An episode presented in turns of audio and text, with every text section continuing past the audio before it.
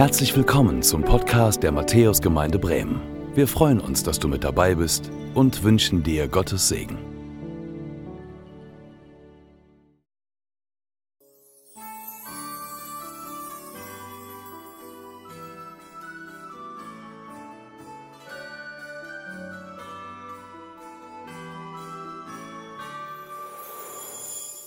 Die Adventszeit, ein Fest der Sinne, heimeliges Kerzenlicht, der Klang von Weihnachtsliedern, der Duft von Tannenzweigen und Weihnachtsgebäck. Wir alle lieben Traditionen, denen wir Jahr für Jahr nachgehen.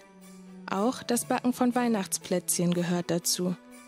Wenn wir daran denken, erinnern wir uns an klebrige Finger, heimliches Naschen und das kunstvolle Verzieren unserer Kreation. Doch woher kommen eigentlich Zimtsterne, Stollen und Co.? Der Christstollen ist die wohl älteste Weihnachtsspezialität, die wir kennen. Schon um das Jahr 1300 soll er das erste Mal in Sachsen aus einem Ofen gezogen worden sein. Die Rezeptur sah ursprünglich anders aus als heute. Zunächst war der Stollen eine Art Brot für die Fastenzeit aus Mehl, Wasser und Öl. Und so wurde er auch Christbrot genannt. Später verfeinerte man den Stollen mit Butter, Marzipan, Gewürzen und Rosinen – sodass das Fastengebäck zum Festtagsgebäck wurde. Nach dem Backen wurde er über und über mit Puderzucker bestäubt.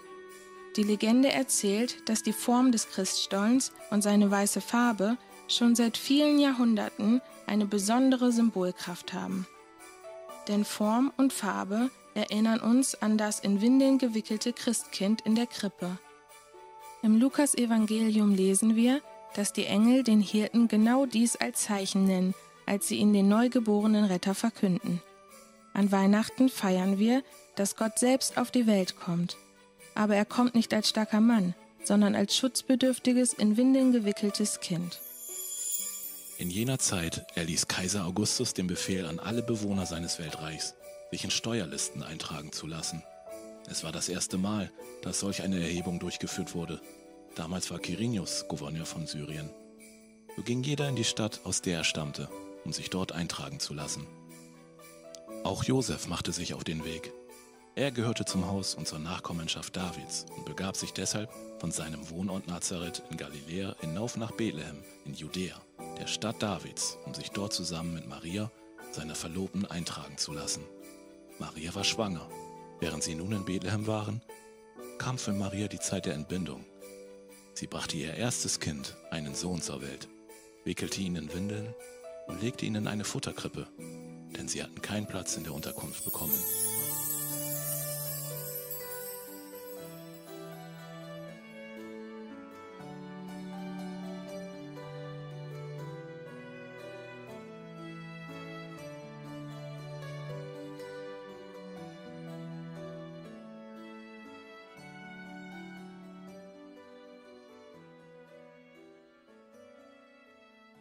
Ja, Gnade sei mit euch und Friede von dem, der da ist, der da war und der da kommt. Jesus Christus, unser Herr. Amen. Herzlich willkommen zur Predigt am Heiligen Abend. Ihr, die ihr hier seid in der Matthäuskirche, ihr, die ihr am Bildschirm zugeschaltet seid oder auch per Telefon mit dabei seid. Mein Name ist Andreas Schröder. Ich gehöre auch zum pastoralen Team in der Gemeinde und bin der, wie man neudeutsch sagt, Seniorpastor wie man sehen kann. Und ihr merkt schon, ich wähle das Du auch in der Predigt. Vielleicht ein bisschen untypisch, wenn man noch nicht so bekannt ist einander und noch nicht so vertraut ist, aber das ist bei uns in den Gottesdiensten üb üblich und ich würde mich freuen, wenn Sie das so hören können, dieses Du. Ja, Christvesper am Heiligen Abend. Für mich ist das der schönste Abend Gottesdienst im Jahr.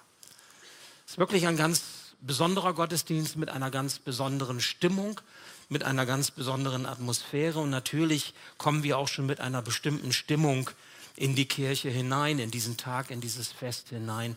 Das geht wahrscheinlich vielen von uns so. Christstollen, das Gebäck. Gerade gestern habe ich noch ein bisschen Stollen gegessen. Lecker. Wusste ich aber auch noch nicht, dass das im Grunde an Jesus erinnern soll an das in Windeln gewickelte Kind in der Krippe, das war mir neu. Vielleicht für dich auch. Ich liebe ja die weihnachtlichen Traditionen.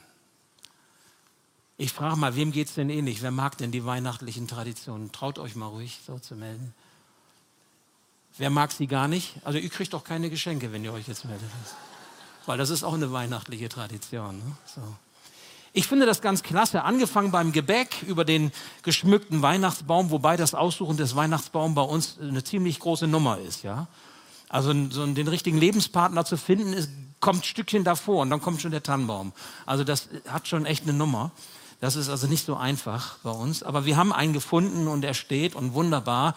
Die vielen Lichter, ich liebe sie, ich liebe die Leckereien, ich liebe die Feier mit der Familie, wenn man zusammenkommt und gute Gemeinschaft hat. Und äh, ich liebe auch die weihnachtlichen Gottesdienste, das habe ich eben schon gesagt. Eben hatten wir die Familienchristfestbar. Über 700 Erwachsene waren hier in der Kirche. 60 Kinder haben hier ein Krippenspiel vorgeführt. Es war richtig klasse. Und jetzt seid ihr alle da oder auch zugestaltet, zugeschaltet am Bildschirm. Das ist richtig wunderbar. Herzlich willkommen noch einmal. Aber eine Frage habe ich dann doch. Wer hat eigentlich dafür gesorgt, dass wir jetzt am vierten Advent schon Heiligabend haben? Wer war das? Ich meine, wer hat uns denn diese Adventstage gestohlen? Ich finde das gemein. Ich finde sie so schön und ich liebe sie. Und jetzt haben wir schon am vierten Advent, das ist ja fast eine Woche weniger, könnte man sich vorstellen, ja? dass wir noch eine fünfte Woche haben und dann ist Heiligabend, hätte ich ja richtig klasse gefunden. Aber eines zeigen doch ganz klar so das Interesse an den weihnachtlichen Gottesdiensten und auch all unsere, ich sage mal, geliebten Traditionen, dass, dass dahinter eine Sehnsucht steckt. Eine Sehnsucht nach mehr. Vielleicht ist uns diese Sehnsucht gar nicht so bewusst, aber wenn wir das Ganze drum und dran so lieben und das Ganze drum und dran so genießen können und erst auch emotional, stimmungsmäßig etwas macht, dann, dann ist das doch eine Sehnsucht, die dahinter steckt. Sehnsucht, wenn wir uns das Wort mal so vor Augen halten, da steckt Sehnen drinne und Suchen. Sehnsucht. Wonach suchen wir eigentlich? In einer Welt, die so nicht wirklich zum Frieden fähig ist. Was ist eigentlich unsere, unser Sehnen? Welches Ziel hat eigentlich unser Sehnen? Woraufhin ist es gerichtet? Ich habe in seriösen Quellen des Internets danach recherchiert, wie das Lebensgefühl der Menschen in unserem Land jetzt am Ende des Jahres 2023 ist. Und wenn man da so schaut und liest, wie so die Stimmungslage ist, kann man Folgendes ziemlich düster ausgedrücktes finden, nämlich über 60 Prozent der Bundesbürger sehen keinen Ausweg aus den gegenwärtigen globalen Krisen. Sie fühlen sich den bedrohlichen Entwicklungen hilflos ausgeliefert. Und viele von ihnen sind resigniert. Und resigniert zu sein bedeutet nicht wirklich Hoffnung zu haben. Das betrifft so die persönliche, wirtschaftliche Situation. Bei manchen wird es schwieriger. Die Schere geht auseinander. Wo führt es hin? Das geht über den Ukraine-Russland-Krieg. Wo führt das hin? Das geht über den Nahostkonflikt in und mit und um Israel herum. Was wird kommen? Was löst das aus? Und vieles, vieles mehr. Jeder von uns kann sicherlich noch auch persönliche Dinge dazu beitragen, was uns vielleicht verunsichert. Es gibt diese Wellen, so heißt es, so hatte ich lesen können, diese Wellen der Verunsicherung. Wellen der Verunsicherung. Auf und runter, nieder und wieder hoch. Gefühle der Überforderung. Und interessant fand ich folgende Formulierung, dass viele auf der Suche nach einem sicheren Hafen in Zeiten der Umbrüche sind. Das fand ich gut. Die Suche nach nach einem sicheren Hafen in Zeiten der Umbrüche. Bei vielen haben diese gefühlten Verunsicherungen in den vergangenen Jahren zugenommen. Ist das nicht so? Ich habe mich auch gefragt, warum kommen jetzt mehr Menschen in die Kirche? Kirche ist eigentlich out. Also als, als Institution ist Kirche nicht mehr groß angesagt. Das wissen Sie selber. Das wisst ihr selber. Und trotzdem kommen viele Menschen jetzt auch jetzt heute und vielleicht auch morgen in die Kirche, auch zu uns hier. Sind ja viele, viele hunderte von Menschen, die kommen, so wie ihr jetzt hier seid. Warum? Warum? Was ist das? Was ist das für eine Verunsicherung auf der einen Seite und für eine Sehnsucht auf der anderen Seite? Ich glaube, es hängt damit zusammen, dass viele Menschen merken, bei allem, was wir tun, bei allem, was wir genießen und so wichtig finden und schätzen, bei allem, was wir in die Hand nehmen, damit es in dieser Welt ein bisschen besser aussehen kann. Es bleibt eine unerfüllte Sehnsucht zurück und Hoffnung schwindet. Dabei tun wir viel, um diese Sinnkrise zu überwinden. Es wird viel in die eine oder andere Richtung hinein investiert, es wird gemacht und es wird getan, aber ich frage uns, hat die Menschheit wirklich keine anderen Bedürfnisse, die es zu stillen gilt, als sich zum Beispiel um selbstfahrende Autos zu kümmern? Oder um ferne Planeten? Sind das wirklich unsere primären Bedürfnisse und Probleme, die wir zu lösen haben in dieser Welt, in der wir leben? Die eine, die wir haben und mehr haben wir nicht. Und das ist der Ort, wo wir zu Hause sind. Heute ist ja eine ganz besondere Nacht.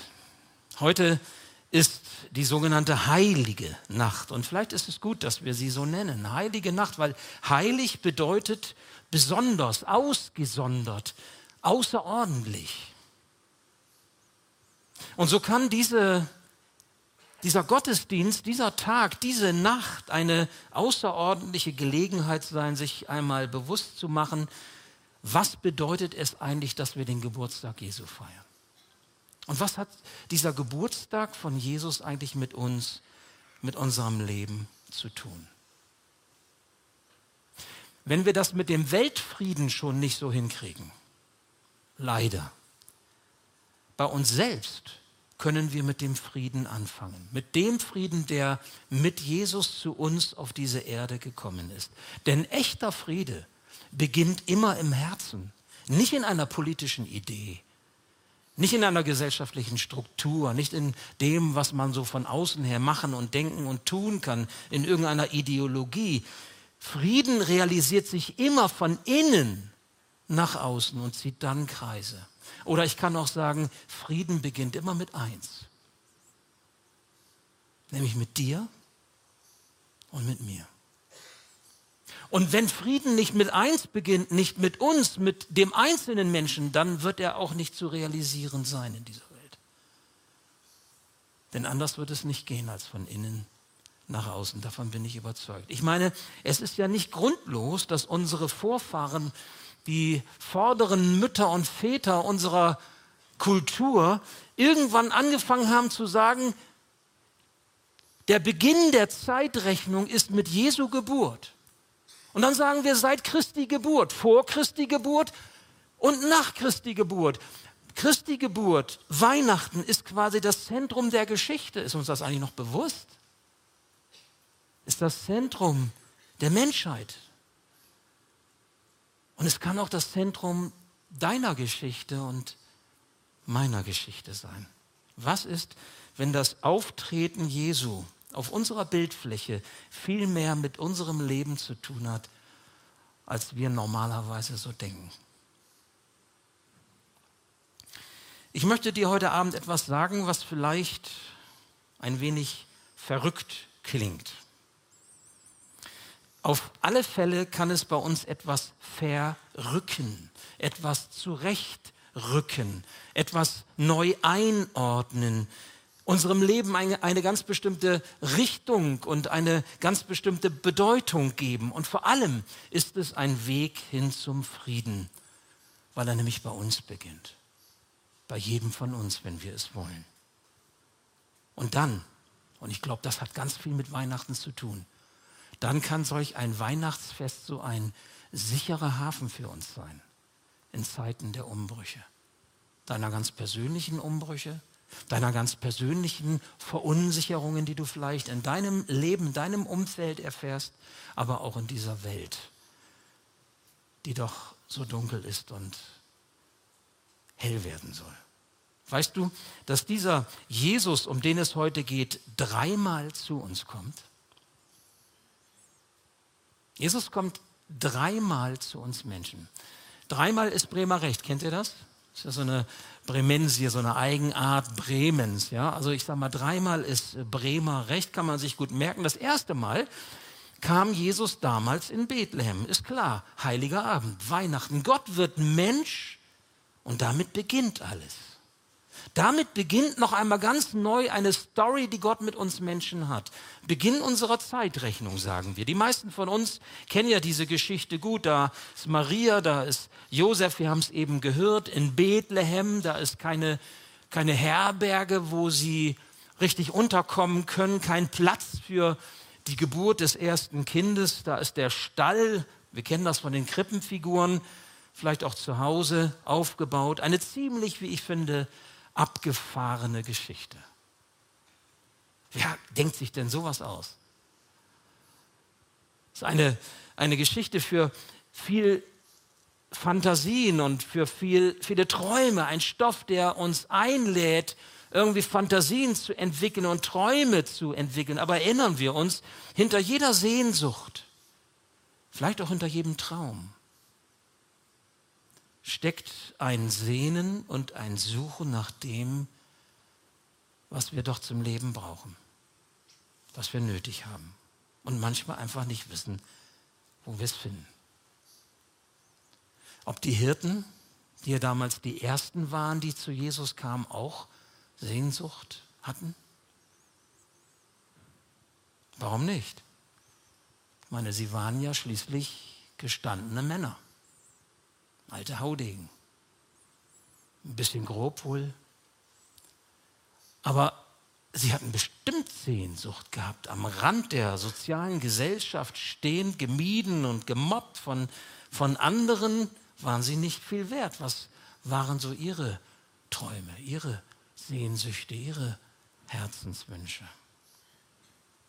Und dann die Weisen aus dem Morgenland, diese Sterndeuter, die kurz danach kamen, hatten sie Fantasien und hatte sie, hatten sie Träume, eine Idee davon, was ihnen erwarten würde, wenn sie an den neugeborenen König entdecken, was sie dann sehen, was da auf sie zukommt? Warum, warum nicht? Schließlich machten sie sich auf den langen Weg, diesen neugeborenen König zu ehren, und da war ein Stern, der sie leitete, und dem sie folgten. Aber was für Sehnsüchte hast du mitgebracht in diesen Gottesdienst? Oder in dieses Weihnachtsfest hinein? Was treibt dich innerlich um? Was ist dein Sehnen und dein Suchen? Ich habe vor zwei Tagen einen Brief in die Hand bekommen von Johnny und Marlene Schawan. Mancher von euch kennt sie. Johnny und Marlene Schawan. Sie leben in, und arbeiten in Bethlehem im Westjordanland und haben dort erfolgreich ein Projekt mit Kindern und Jugendlichen aufgebaut. Beit Alika. Johnny ist arabischer Christ, palästinensischer Christ. Und sie schrieben vor zwei Tagen über ihre Sehnsucht in diesen Weihnachtstagen. Und ich möchte euch das vorlesen. Ein Ausschnitt. Sie haben geschrieben, Weihnachten in Bethlehem fällt in diesem Jahr aus. Das heißt, es gibt aufgrund der politischen Situation keine offiziellen Feierlichkeiten, keine Weihnachtsbeleuchtung und es wurden an öffentlichen Plätzen auch keine Weihnachtsbäume aufgestellt wie gut, dass die wahre Weihnachtsfreude nicht von diesen Äußerlichkeiten abhängig ist. Wir dürfen uns auch ohne diese Festdekoration freuen und unseren Blick auf den gerichtet halten, der bei uns in Bethlehem geboren wurde. Er kam, um uns mit dem Vater zu versöhnen. Das ist unsere Zuversicht. Nur deshalb können wir es hier weiterhin aushalten und Gottes Frieden an die Menschen um uns herum weitergeben. Das hat mich sehr bewegt. Dass in der Stadt, wo der Heiland, der Retter der Menschen, Jesus geboren wurde, Weihnachten ausfällt aufgrund der gegenwärtigen Situation. Was ist los in dieser Welt? Und dann las ich heute die Losung. Manche von euch kennen das, wird immer ein Wort von der Herrnhuter Brüdergemeinde ausgelost und über jeden Tag gestellt, schon lange im Voraus. Und das Losungswort heute für den 24. Dezember 2023 aus Jesaja 60, Vers 2 lautet: Siehe, Finsternis bedeckt das Erdreich und dunkel die Völker. Aber über dir geht auf der Herr und seine Herrlichkeit erscheint über dir. Wow. Wow, habe ich gedacht. Es ist dunkel und die Kerzen leuchten. Zu Hause machst du das Licht aus, dimmst es runter und dein Tannenbaum, Weihnachtsbaum oder dein Kranz oder dein Schwibbogen oder was auch immer ist an. Und es ist das Gefühl, es kommt Licht ins Dunkel. Weihnachten. Weihnachten. Wow, Jesus ist gekommen. Gott wurde Mensch, um uns nahe zu kommen und eine Beziehung zu uns aufzubauen, in Beziehung zu uns zu treten, damit das Weihnachtsfest auch mit uns persönlich was zu tun hat und nicht einfach nur Tradition ist. Wie ging das eigentlich mit diesem Jesus weiter? Ich gucke mal dahin, ne? das ist ja nicht Jesus, das ist nur der Stollen. Ja? Aber wie ging das eigentlich mit Jesus weiter? In der Bibel heißt es, dass Gott seinen Sohn in die Welt gesandt hat, um das verloren gegangene zurückzuholen in die Gemeinschaft mit Gott, dem Vater. Und Jesus, der hat viele Wunder getan, die seine Autorität und seine Macht offenbart haben. Er hat vollmächtig gepredigt vom, vom Reich Gottes, aber das größte Ereignis im Leben von Jesus war sein Tod am Kreuz, wo er als junger Mann sein Leben gelassen hat zur Vergebung unserer Sünden. Der ohne Schuld stirbt für die mit Schuld. Wow. Und dann seine Auferstehung von den Toten am dritten Tag. Mit ihr kam die Hoffnung in diese Welt. Ein Weg zum Frieden tat sich auf. Durch Kreuz und Auferstehung, durch Vergebung und neues Leben ein Weg zum Frieden mit Gott, zurückgeholt in die Gemeinschaft mit dem Vater, mit dem Schöpfer, mit dem Erhalter des Lebens und ein Weg zum Frieden unter uns Menschen. Und beides gehört zusammen. Den Frieden mit Gott haben und den Frieden mit den Menschen haben. Was haben die Engel damals bei den Hirten gesagt? Frieden auf Erden für die Menschen, auf denen sein Wohlgefallen ruht. Frieden auf Erden. Jesus ist der, der die Gemeinschaft mit Gott ermöglicht und damit den sicheren Hafen für uns Menschen in Zeiten der Umbrüche. Und das zweite Kommen ist deshalb ganz wichtig. Bethlehem und jetzt das zweite Kommen, dass Jesus hineinkommt in unser Leben, dass das irgendwie auch persönlich für uns wird, damit wir damit was anfangen können. Ob wir durch Jesus mit einer Hoffnung leben, diese Entscheidung liegt bei dir und bei mir. Ob das was mit unserem Leben und mit unserer Zukunft macht, das entscheiden wir. Was ist das für eine Entscheidung? Es ist die Entscheidung, ob wir uns auf zur Krippe machen wie die Hirten. Geht hin in den Stall von Bethlehem, dort werdet ihr es finden, in Windeln gewickelt, den Heiland dieser Welt. Hätten ja auch sagen können, du meine Güte, was ist das für eine Botschaft? Ja, wirklich verrückt. Das mache ich doch nicht. Hey, so blöd bin ich jetzt auch nicht. Ich doch nicht. Nein, sie haben gemerkt, hier geht was ab. Hier, hier ist etwas, was meine, mein Verstehen übersteigt. Hier, hier handelt Gott selbst. Und sie haben sich vielleicht zögerlich, vielleicht zweifelnd, aber sie haben sich aufgemacht und sind hin zur Krippe.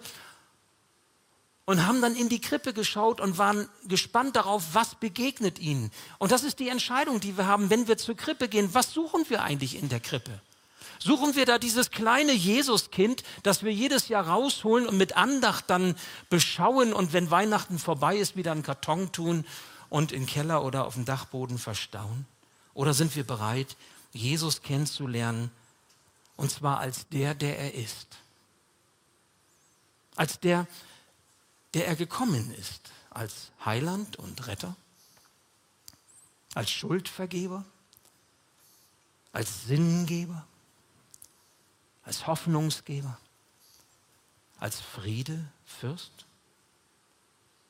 Das sind so, so Titelbeschreibungen, die Jesus selbst und auch andere, die ihn erlebt haben, ihm gegeben haben. Jesus hat den Weg zu Gott frei gemacht. Das ist die großartige Botschaft des Evangeliums. Weißt du, was keine Religion jemals tun kann, weil Religion immer ein Weg eigener Anstrengung des Menschen hin zu Gott ist. Das hat Gott für uns getan und zwar, weil er uns so unendlich lieb hat. Er hat nicht gesagt, nun komm du mal zu mir und jetzt leb mal schön fromm und jetzt zeig mal schön und jetzt meditiere mal schön und jetzt halt mal schön die Gesetze und jetzt mach mal dies und mach mal jenes und wenn du Glück hast, dann kannst du mich erreichen. Nein, er, er wird Mensch in Jesus, ganz klein und kommt zu uns auf diese Erde. In einen Stall geboren, von Hirten besucht und von Sterndeutern eines fernen Landes. Was ist, was ist das für eine für eine Idee. Wisst ihr, nun kann ihn jeder ansehen. Nun kann jeder kommen. Keiner muss außen vor bleiben. Es gibt keine Bedingungen. Es gibt keine frommen Leistungen, die zuvor erbracht werden müssen. Es gibt keine zur Schau gestellte Frömmigkeit. Es gibt keine Werke, auf die wir verweisen müssten. Nein, so wie wir sind, dürfen wir kommen weil Jesus zu uns kommt. Das ist Weihnachten. Hinein in unsere Herzen. Und diese Jesus-Begegnung, so wie bei den Hirten und so wie bei den Sterndeutern, verändert etwas. Ich habe mich gefragt, weil als ich das gelesen habe, da heißt es in der Bibel, die Hirten, die sind dann fröhlich ihrer Wege gegangen, als sie Jesus begegnet waren. Oder die Sterndeuter zogen wieder fröhlich zurück in ihr Land. Was hat diese Fröhlichkeit für Kreise gezogen? Menschen bewegt nachher, Menschen mitgenommen. Sie haben doch erzählt, was sie erlebt haben. Friede ist möglich wenn bei dir Frieden beginnt. Vergebung ist möglich, wenn du Vergebung geschenkt bekommst. Hoffnung ist möglich, wenn, wenn du Hoffnung ins Herz hineingelegt bekommst. Durch die Begegnung mit Jesus, dann zieht das Kreise. So entsteht etwas Neues auf dieser Welt. Und das dritte zum Schluss. Jesus kommt. Ich habe gesagt, dreimal ist Bremer recht. Jesus kommt am Ende der Zeit. Das ist wie eine, wie eine Klammer, in der wir uns befinden. Am Anfang war Bethlehem, sein Kommen in diese Welt. Am Ende kommt er zurück auf diese Erde. Die Schrift sagt, die Bibel sagt, bezeugt, dass Jesus am Ende der Zeiten wiederkommen wird. Und weißt du was, ich glaube das. Weil das, was Gott sagt, eingetroffen ist. Ich glaube, dass das passiert. Aber die Bibel sagt, wenn er kommt, dann kommt er nicht mehr als der Gnadenbringer, nicht mehr wie damals mit Bethlehem und sein Erlösungsweg, den er gegangen hat, Vergebung am Kreuz und Auferstehung, neues Leben, Hoffnung. Nein, sondern dann kommt er als der Richter. Als der Richter, sagt die Bibel. Es gibt Autorität über uns. Es gibt eine Gerechtigkeit die gesprochen wird, vielleicht nicht von weltlichen Gerichten, nicht von Völkergerichten, nicht von Gerichten, wie wir das manchmal so uns vielleicht wünschen. Da hat man ja den Eindruck, dass der durchkommt, der den besten Anwalt hat und nicht, dass Gerechtigkeit gesprochen wird. Aber es gibt eine Autorität über uns, der wir uns als Menschen alle einmal stellen werden müssen, ob wir Politiker oder Könige sind ob wir einer Familie vorstehen oder Singles sind. Es gibt diese Gerechtigkeit, die Gott sprechen wird, im Kleinen wie im Großen. Gott hat Jesus die Macht gegeben, Gericht zu halten, sagt die Bibel. Das sage ich jetzt nicht, um irgendwie jetzt schlechte Stimmung zu machen, sondern um deutlich zu machen, das ist die Klammer. Jesus ist gekommen, hat die Erlösung gebracht und Jesus wird wiederkommen und ich sage mal die Ernte einholen und dazwischen sind wir. Das ist die Zeit, in der wir Weihnachten feiern. Das ist die Zeit, wo wir unsere Herzen öffnen können für diese Botschaft von Weihnachten. Und ich kann auch fragen, was steht denn in dieser Klammer deines Lebens? Ein Plus oder ein Minus? Was würdest du sagen? Wenn das eine Klammer ist, was steht da drinne für dich im Blick auf Jesus? Ein Minus? Ich brauche dich nicht. Komm auch alleine gut zurecht. Und das mit dem Gericht glaube ich eh nicht. Dass wir mal vor Gott stehen werden, nee, das ist eh, glaube ich nicht.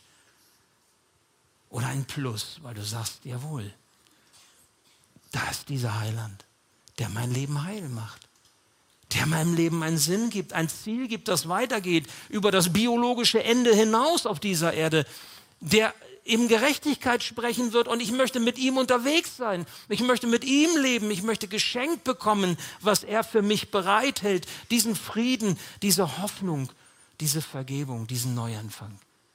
Und das möchte ich leben. Ich lade dich ein.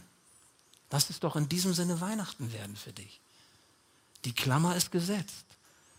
Und du triffst die Entscheidung, was Weihnachten für dich ist. Ist dein Herz offen für Jesus? Damit er dein Heiland sein kann? Glaub mir, alles, was Minus ist in deinem Leben, wie bei den Hirten, außen hart und rau, aber innen drin vielleicht weich und voller Sehnsucht und voller Träume und voller Fantasien. Ob du jung bist oder ob du alt bist und du schaust auf dein Leben zurück und sagst, war es das jetzt? Was ist alles nicht so geworden? Ich möchte dich einladen. Da ist jemand, der macht das Minus in deinem Leben zu einem Plus. Der kann dich versöhnt leben lassen mit deiner Geschichte. Der kann dir sogar Frieden schenken in dieser friedlosen Welt. Ein Licht schenken, obwohl die Welt so dunkel ist. Er kann das tun. Dafür ist er gekommen. Er macht das Minus in deinem Leben zu einem Plus wenn du möchtest. Und dafür will ich beten. Ja, lieber Herr Jesus, so danke ich dir für das Weihnachtsfest, das wir heute erleben dürfen. Dass du gekommen bist in diese Welt, Herr, damals, dass du wiederkommen wirst am Ende der Zeiten. Und dass du auch in unser Herz hineinkommen möchtest, dass wir wirklich uns aufmachen hin zu dir und in dir wirklich bereit sind, den zu sehen, als der du dich uns offenbarst. Ja, du machst das Minus zu einem Plus und du beschenkst uns so reich, weil du alles für uns getan hast. Du bist für uns gestorben und wieder auferstanden. Und du hast diesen Frieden den Menschen geschickt, die in deinem Wohlgefallen leben. Das heißt, die sich dir gegenüber öffnen, die dich einladen, einzukehren ins Herz hinein, ins Leben hinein. Herr, ich bitte dich so sehr darum, lass da, wo wir leben, heute auch leben, Weihnachten werden. In unseren Familien, in unseren Wohnungen, in unseren Häusern, in unserem Umfeld. Lass etwas davon sichtbar und spürbar werden, dass du der Friedensbringer bist in dieser Welt, die dich so nötig braucht. Herr, wir wollen nicht zu denen gehören oder wollen nicht da drin bleiben, die resignieren und die aufgeben und die keine Hoffnung mehr haben, sondern ich bitte dich so sehr, schenk du uns Hoffnung von dir und Frieden und Zuversicht. Du kannst das geben. Hab Dank für diese Botschaft des Evangeliums, die froh macht. Lass sie in unser Herz fallen, aufgehen und Frucht bringen. Amen.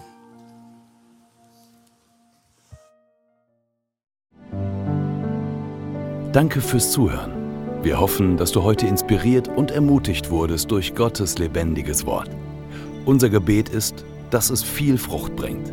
Weitere Infos findest du unter www.matthäus.net.